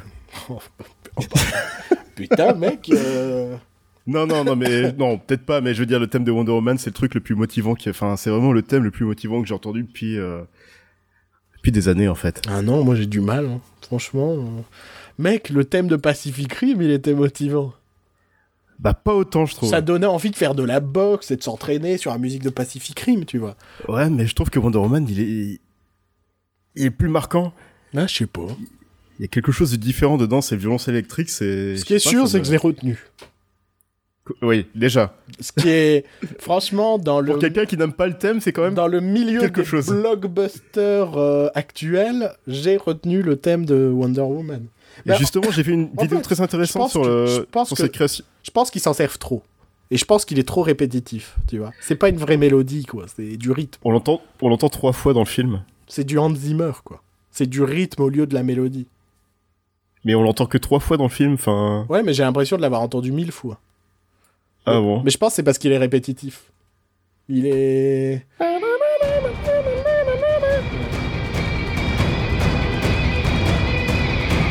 Moi, je préférais qu'il fasse Wonder Woman et qu'elle tourne sur elle-même et puis. euh, En fait, tu vas voir le- la série des années 70. Mais ça, je l'ai déjà dit que je rêverais de voir un film de super-héros fait comme, un, comme une série des années 70. Je l'ai tout. moi, je le dis, je le répète, mon, mon, mon film de rêve, ce serait Batman par Wes Anderson. Tu mets Ralph Fiennes en Batman, tu mets euh, euh, le mec, le lobby boy de Grand Budapest Hotel en Robin, mais t'as un film génial. Et il s'appellerait l'homme chauve-souris, tu vois. Il s'appellerait pas Batman, il s'appellerait l'homme chauve-souris. Tout le monde le dirait en français. Mon- Oh my god, it's l'homme chauve-souris, tu vois. Il faut que Raffan, c'est une moustache aussi. Ouais, et qu'il et, et qu'il ait vraiment. euh, et que ce soit un look, euh, je sais pas, genre années 40, tu vois. euh, Batman style années 40, euh, avec euh, son costume en velours d'homme chauve-souris. Et le masque qui penche un petit peu Non, sur mais le je, côté. je te jure que j'adorerais voir ce film. Moi, c'est c'est un de mes fantasmes. Ça fait des années que je me dis Batman par Wes Anderson. J'adorerais. Je vois trop le truc avec les grappins kitsch. Les... Il ferait un Batman comme le Batman des années 60, quoi.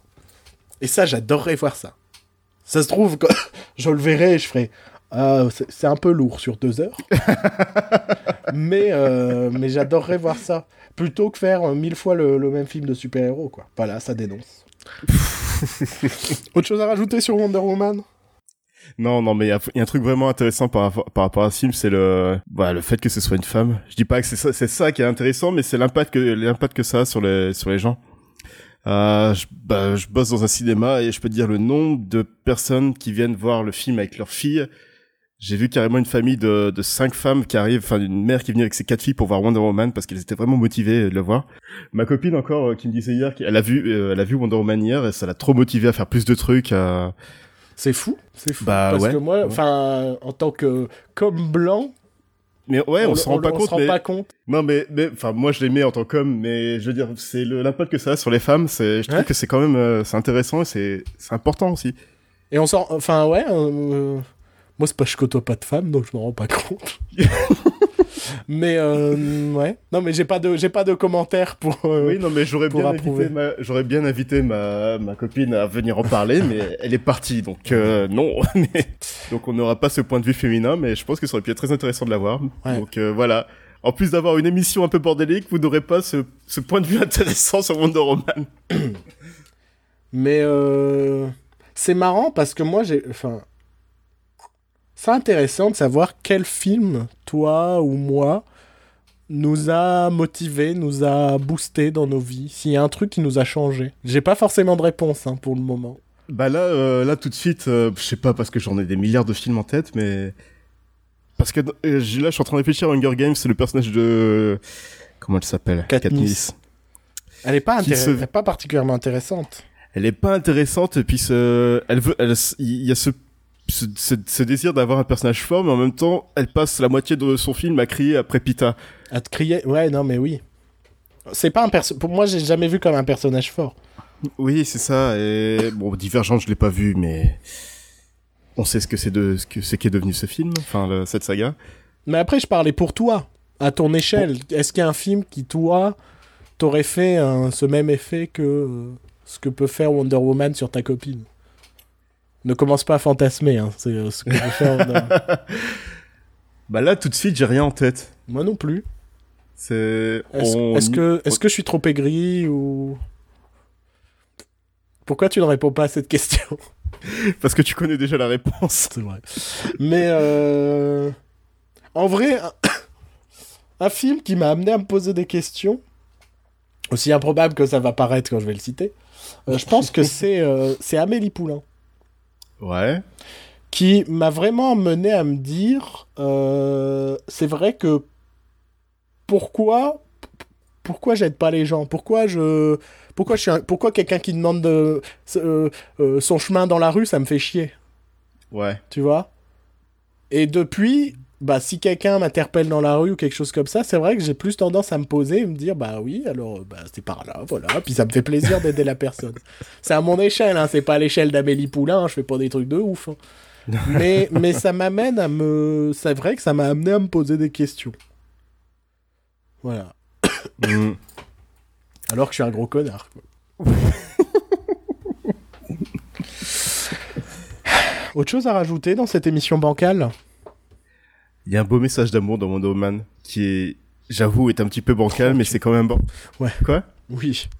Il est bancal, je suis d'accord, mais c'est c'est aussi important ce genre de message, euh, surtout à cette époque, que dans les précédents films de du DC Universe, on n'avait pas vraiment où c'était on se fout sur la gueule parce que bah je t'aime pas et parce que t'es un alien. Mm.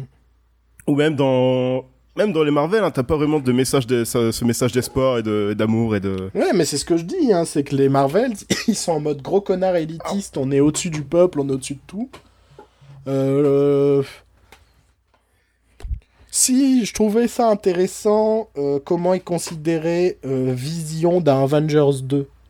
oui. C'était ouais. en mode, ils l'humanisaient, pour eux, il était leur égal. Ouais, alors que c'est c'est un enfant en fait, c'est un bébé. Ouais. Mais ils le voyaient comme leur égal, tout ça, et ça, ça m'avait intéressé. Et d'ailleurs, j'aime bien Avengers 2 parce qu'il est kitsch. Parce que souvent, on me dit, mais comment on peut aimer Avengers 2 Mais moi, je l'aime parce qu'il est kitsch et qu'il j'ai kiffé parce que c'est... c'était ridicule, quoi. C'est... Pour moi, un film de super-héros doit être un tant soit peu ridicule. Ça doit pas complètement se prendre au sérieux, quoi. Dès le moment où tu prends trop au sérieux tes films de super-héros, c'est que t'as un souci, quoi. Prends au sérieux, euh, je sais pas, euh, euh, ton drame sur un, un mec euh, séropositif qui, qui, qui a un cancer du côlon et qui, et qui lui reste trois jours à vivre et, et il doit dire adieu à ses enfants, sauf que ses enfants sont portés disparus et qu'il Mhm. il lui reste trois jours pour retrouver ses enfants alors qu'il est en train de mourir. D'accord. Et ce film s'appelle Cancerman. Non, ce film s'appelle Philadelphia Taken euh, euh, et un film avec quelqu'un qui a un cancer. D'accord. Captain America, The Cancer of the Colon. Mais euh, prends au sérieux ça. Mais un film de super-héros, si tu commences à le prendre au sérieux, c'est que t'as un souci. Voilà. Ouais, je suis pas vraiment d'accord. Bah vas-y, explique. Bah, c'est tellement devenu un genre à soi, un genre à part entière, le film de super-héros, que je pense que tu peux faire ce que tu veux avec. Oui, mais là, ils font tous ça. Oui, bah, là, c'est ça le problème. Ils font tous ça. Moi, je- les, les Spider-Man de Sam Raimi, je les aime bien parce qu'il y a la Oui, mais- patte Sam Raimi. Et, Et, puis le personnage, le personnage de Spider-Man s'y prête aussi à ce côté fun et coloré. Je veux dire, c'est normal que un film de super-héros comme Batman soit un peu plus sérieux qu'un film de, Spider-Man. Oui, mais moi, tu, sais que je préfère les, les, les, les, les Batman de Burton aux ceux de Nolan parce que euh, on a quand même ce, ce- cet humour noir, ce, ce second degré permanent. Ouais, mais j'aime les Batman de Tim Burton, mais c'est plus des films de Tim Burton que des Batman. Ben, ça dépend. Il y a des bat... moi, je- moi, quand je lis un comics, je le lis quand même de façon euh, euh, kitschouille et second degré, quoi. Quand, quand même, hein, dans l'ensemble, euh, c'est pas super. C'est pas, pas- je sais pas, c'est pas guerre épée, quoi. Ouais, non, mais euh, En même j'ai temps, ça jamais me dit que ferait- c'était de la... En même temps, ça me ferait chier de lire guerre épée. mais j'ai jamais dit que les comics c'était de la grande littérature aussi. Mais après, ça peut être... attention, hein, ça, ça, ça peut être hyper intéressant, hyper dense, hein, je reprécise. Mais je lis pas, je lis pas mon comics de super-héros en mode euh, sérieux, quoi. Ouais. Quand ils vont se battre en mode euh, Mon Dieu, tu as tué mon père et machin, tout ça, moi ça me fait rire. Enfin, je me dis pas Oh putain, il a tué son père Et le souci des films Marvel ou DC en ce moment, c'est que c'est ça, quoi. C'est Oh putain. Regarde euh, Captain America Civil War, c'est Putain il savait que c'était lui qui avait tué mes parents depuis le début, il voulait pas me le dire, alors je vais lui faire la gueule, et je vais lui écrire une lettre dans laquelle j'explique tout, et comme ça on sera redevenu pas copains, mais on se pardonnera. Ouais. Non, mais euh, ouais, ce genre de film, le problème c'est que c'est c'est un podcast que j'écoute qui s'appelle le Weekly Planet qui explique bien, c'est que c'est le genre de problème qui s'explique avec un post-it sur un frigo. Mais? Tu dis juste, bah en fait, euh, il a tué tes parents, c'est pas de ma faute, c'est pas de sa faute non plus, il a été contrôlé mentalement. Ouais. Voilà, tu le poses sur le frigo et le problème est réglé. Qu'ils te font un Il film de deux heures et demie sur le fait que les gens veulent pas se dire les choses. Voilà, c'est ça. Putain, non. Et c'est ça qui m'énerve. On- Mais c'est pas, mais c'est pas un problème que, c'est pas seulement un problème de film de super-héros, c'est un problème en général. C'est dans la plupart des films et des séries, t'as toujours ces gens qui veulent pas parler. Et justement, ça crée des problèmes et par, par-dessus les problèmes, c'est, ça te fait une pyramide de problèmes qui aurait pu être réglée avec, avec une réplique. euh, C'est un des trucs qui m'insupporte le plus dans les comédies notamment. Et je pense c'est pour ça que j'ai de plus en plus de mal avec euh, une série telle que euh, The Last Man on Earth ou ce genre de choses. Ouais. C'est euh, les personnages qui mentent en mode ils se foutent complètement dans la merde juste en mentant. Bah oui. Je fais Mais non. Je Dis-le. mais t'es une sous-merde. Pourquoi t'en parles pas? Dis. Et Je sais bien qu'il faut faire du drama de temps en temps, mais non. ça m'énerve. Ça me ça me ça me dresse les poils. Au moins, le personnage de Wonder Woman est plus franche. Ah, mais je te mais je te l'ai dit. Elle a un moi. truc à dire, elle le dit. Et j'ai aimé ce côté, euh, je vais à la bagarre, parce que le méchant, c'est peut-être euh, Arès. ça, je trouve ça ridicule, donc ça, j'ai aimé. J'ai aimé ce côté, le méchant, c'est peut-être Arès, je vais aller faire la bagarre. Mais, le souci, c'est qu'après, les scènes d'action, elles suivent, suivent pas dans ce délire. Si on avait des scènes d'action à la Gore Verbinski, donc qui sont des scènes d'action qui sont en même temps bah, hyper marrantes, hyper distrayantes, divertissantes, pardon, euh, bah j'aurais kiffé. Là, le souci, c'est qu'on a des scènes d'action, c'est Wonder Woman qui se cache derrière son bouclier, on lui tire dessus, quoi. Seul truc qui est marrant, c'est à un moment, elle jette une voiture ou un truc comme ça sur quelqu'un. Un tank. Et ça m'a fait rire. Je- je- ouais, ça c'est marrant. Et après, elle explose une, euh, une église juste pour buter un mec. Ça, j'ai fait, ouais, bon. Ça, c'est le côté, il faut de la destruction dans nos blockbusters, et ça me saoule. Non, mais par contre, dans cette scène, il y a un truc super drôle en VO, c'est le belge qui... Ah, génial La réaction du belge. Oh bah j'ai pas vu, je sais plus ce qu'il dit. Qu'est-ce qui s'est passé? J'ai rien vu. Ah putain, c'est génial. En VO, faut voir ce film en VO juste pour cette réplique euh, qui est en français. Oh merde. Avec un peu de chance, c'est Captain Moule de Tarzan, tu vois. C'est le, c'est le Captain Moule Universe. Et dit, on va reprendre le personnage de Captain Le Moule. Captain Moule Cinematic Universe. en plus, c'est tous les deux des films Warner, tout s'explique. non mais, eh, c'est trop ça, mon gars. Ça se trouve, c'est le fils du Capitaine Moule. C'est euh, Jean-Baptiste Moule. Oh, c'est vrai. c'est le truc le plus drôle que j'ai vu au cinéma dernièrement. Parce Donc, que- je sais pas si on l'avait déjà expliqué, mais dans la légende de Tarzan de David Yates, il y a un personnage qui s'appelle le Capitaine Moule et c'est un Belge. Ouais. Histoire de. quand- tu sais que ton film est bien écrit quand c'est ça, quoi. Alors, on a, on a un personnage, il est saumon fumé, il s'appelle Crips. Il est saumon fumé. Il est suédois.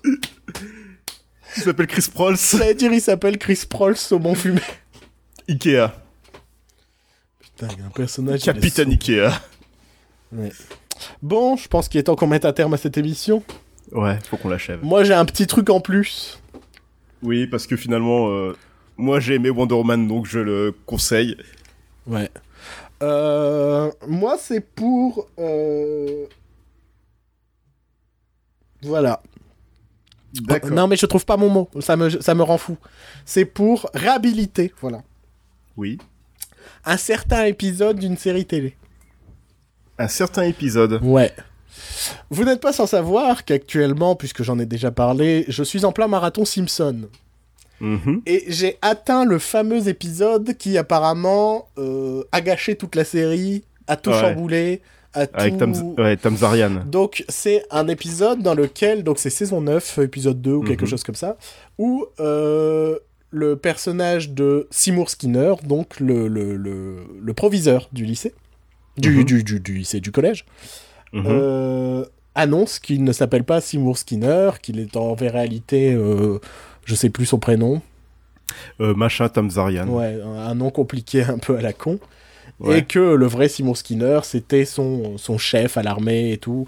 Et là, il y a le chef qui revient, qui prend le poste de proviseur, tout ça. Et, et, et cet épisode est connu pour beaucoup comme un des pires et aurait euh, complètement... L'épisode, euh, l'épisode qui a sauté le requin. c'est ça, c'est l'épisode qui a bouleversé toute la série, tout ça. Euh, Moi, je veux le réhabiliter parce que déjà, je trouve l'épisode assez marrant. Dans le sens où ils sont conscients de ce qu'ils sont en train de faire. Et que la chute de l'épisode, je la trouve super drôle.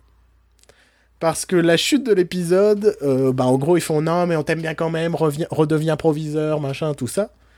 Et, donc, il y a le maire qui arrive en disant euh, un truc. euh, non, c'est pas le maire, c'est un procureur ou quelque chose comme ça, qui va voir le personnage et qui dit un truc genre Maintenant, je vous redonne légalement votre nom de Seymour Skinner, à, de Seymour Skinner, à condition que plus personne dans la ville n'en parle jamais, que ce soit plus jamais mentionné dans une de nos prochaines aventures, machin, tout ça.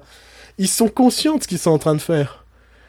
Et- Ouais, mais et l'épisode en soi est pas mauvais. Le truc, c'est que il tombe un peu comme, euh, enfin, c'est, c'est juste un gag et ça gâche un peu 10 ans de, enfin, Mais 9 je vois pas en de- quoi ça gâche. Je ne vois pas en quoi ça gâche. Le personnage de Parce Seymour Skinner est inco- inconsistant tout au long de la série. De- de- j'ai vu, là, je me suis enchaîné les 9 saisons. J'ai vu les épisodes dans l'ordre sur 9 saisons. Ouais. Euh, Seymour Skinner, il y a des épisodes où il devient pote avec Bart, mais ils deviennent vraiment potes et ils s'entendent super bien, ils se rendent compte qu'ils ont plein de points communs. L'épisode d'après, il le déteste, c'est son pire ennemi. La série est inconsistante depuis le premier épisode. Depuis le premier épisode. Euh, Il y a un épisode où Marge, elle découvre Itchy et Scratchy et euh, c'est genre euh, Oh mon dieu, c'est scandaleux cette violence, je vais manifester contre la série. Et c'est là où tu te dis Les Simpsons l'ont déjà fait par rapport à South Park. Mais ça, tu, mais ça, tu te le dis euh, au moins 30 épisodes, c'est un truc de malade. Et, et deux saisons plus tard, on découvre que Itchy et Scratchy, en fait, c'est l'équivalent de, de Disney dans leur monde, que ça fait plus de Ouais. 70 ans qu'ils sont là, qu'il y a des parcs d'attractions, qu'il y a tout ça. C'est inconsistant comme série, du premier épisode au dernier. Et le fait qu'il arrive des choses comme ça, bah oui, mais ils s'en foutent parce qu'ils racontent une histoire pour un épisode.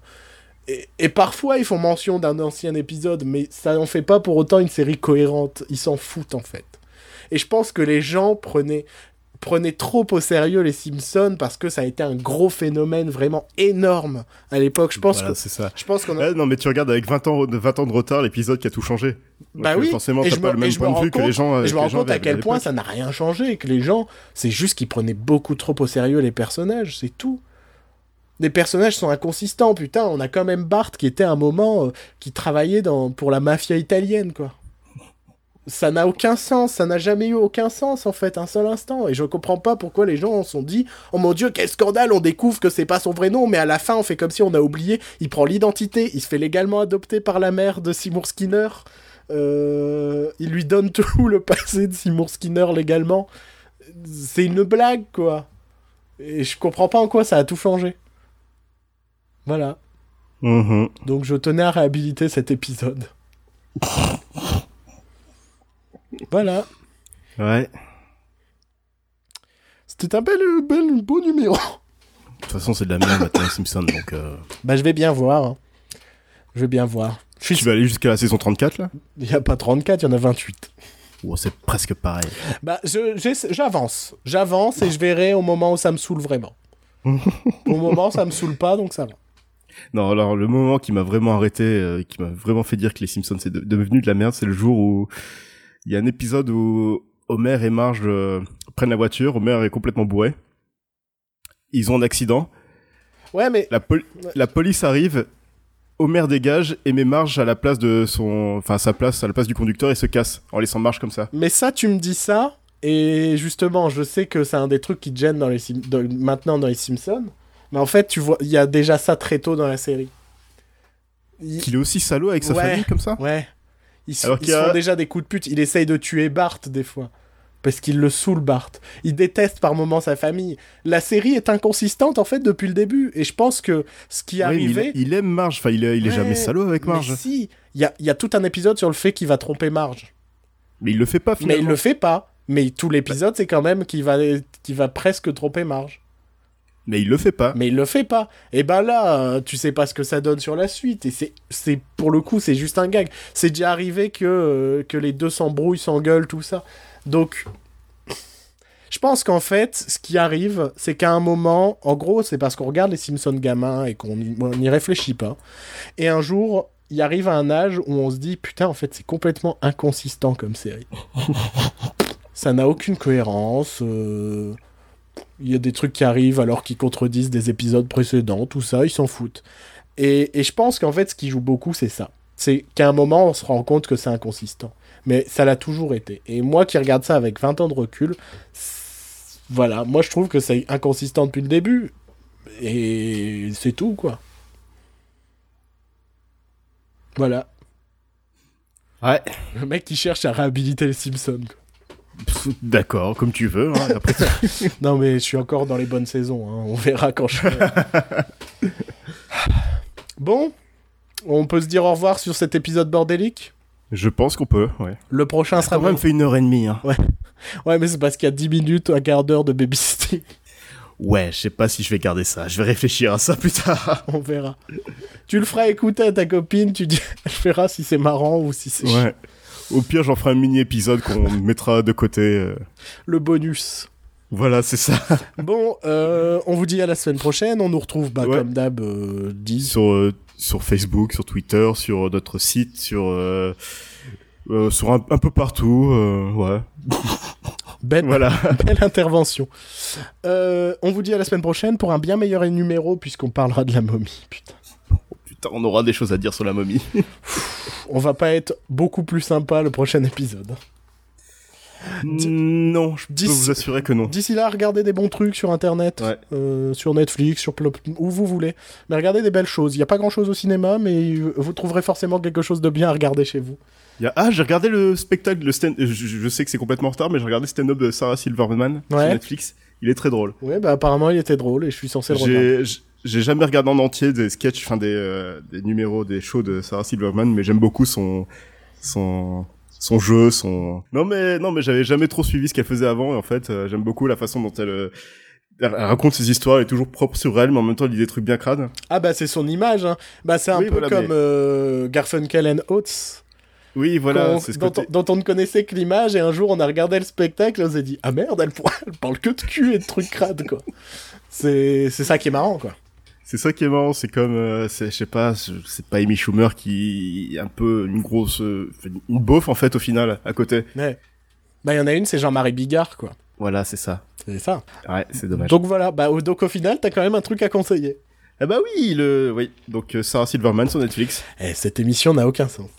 Non, aucun. Allez, à la semaine prochaine. Dormez bien.